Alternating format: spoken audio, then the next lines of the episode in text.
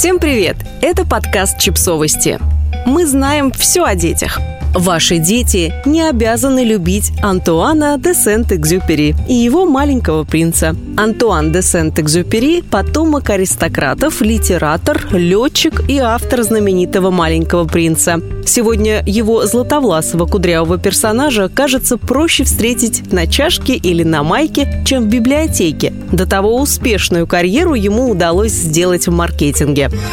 В СССР Антуан де Сент-Экзюпери был горячо любим. В домах его портреты висели наподобие Хемингуэя, а «Маленький принц» стал обязательной программой детского чтения. Но этот канон вовсе не обязательно продолжать. В 2015 году в Каннах должна была состояться премьера полнометражного мультфильма о маленьком принце. Перед этим журналист издания The Stranger Эрик Хенкриксон с горечью написал о том, что вот теперь напыщенная псевдофилософия философская сказка доберется и до тех детей, которые пока не умеют читать. Ярчайший пример той литературы, про которую взрослые думают, что она нравится детям, а на самом деле она детям совсем не нравится, это «Маленький принц».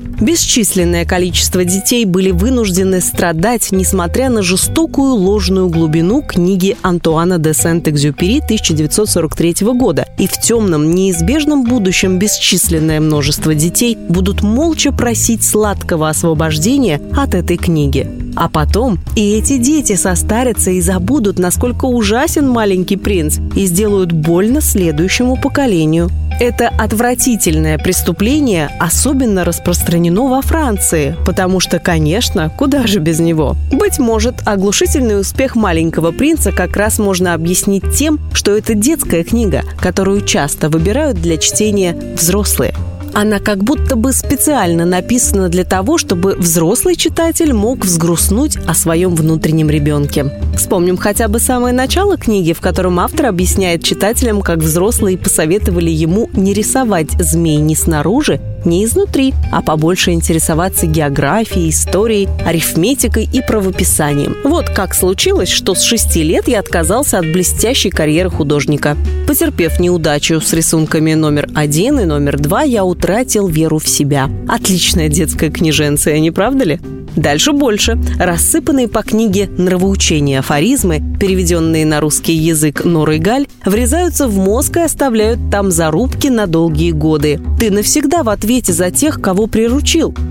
Когда даешь себя приручить, потом случается и плакать. Я знаю одну девушку, которая годами не могла выйти из абьюзивных отношений, потому что ей казалось, что раз уж она приучила молодого человека к тому, что все за него делает, то рвать этот шаблон ей больше нельзя. Экзюпери не велел. Тут можно вспомнить, что в 2000 году празднование столетия писателя омрачилось выходом в свет мемуаров его вдовы Консуэла, ставшей прототипом Розы из книги. Оказалось, что в жизни Антуан был совсем не принцем, а жестоким, жадным и эгоцентричным мужем. Он бросил Консуэла, когда она попала в психиатрическую клинику и всячески обманывал ее во время развода, хотя продолжал жить на ее средства. Очевидно, что собственно собственным назиданием об ответственности и приручении в реальности он не следовал. Правда, упоминание об этом, а также о его распутстве, маленький принц, кстати, тоже понял, что на других планетах есть другие розы, и не самых выдающихся авиационных навыках,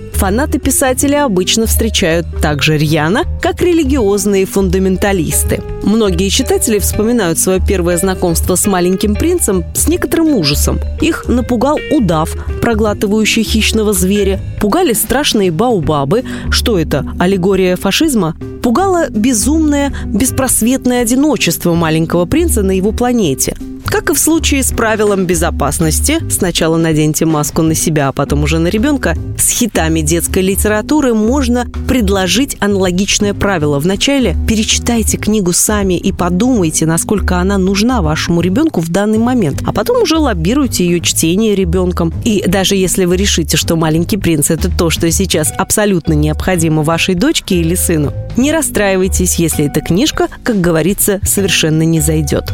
У культа Сент-Экзюпери были разные причины. Его таинственная ранняя героическая гибель при крушении самолета, его происхождение, его политические взгляды, как когда-то кто-то выразился, это был французский Чкалов. И нашим детям совершенно не обязательно продолжать всем этим зачитываться, наслаждаться и упиваться. Пусть будет зорким не только сердце, но и глаза, а в идеальном случае еще и мозги. Подписывайтесь на подкаст, ставьте лайки и оставляйте комментарии. Ссылки на источники в описании к подкасту. До встречи!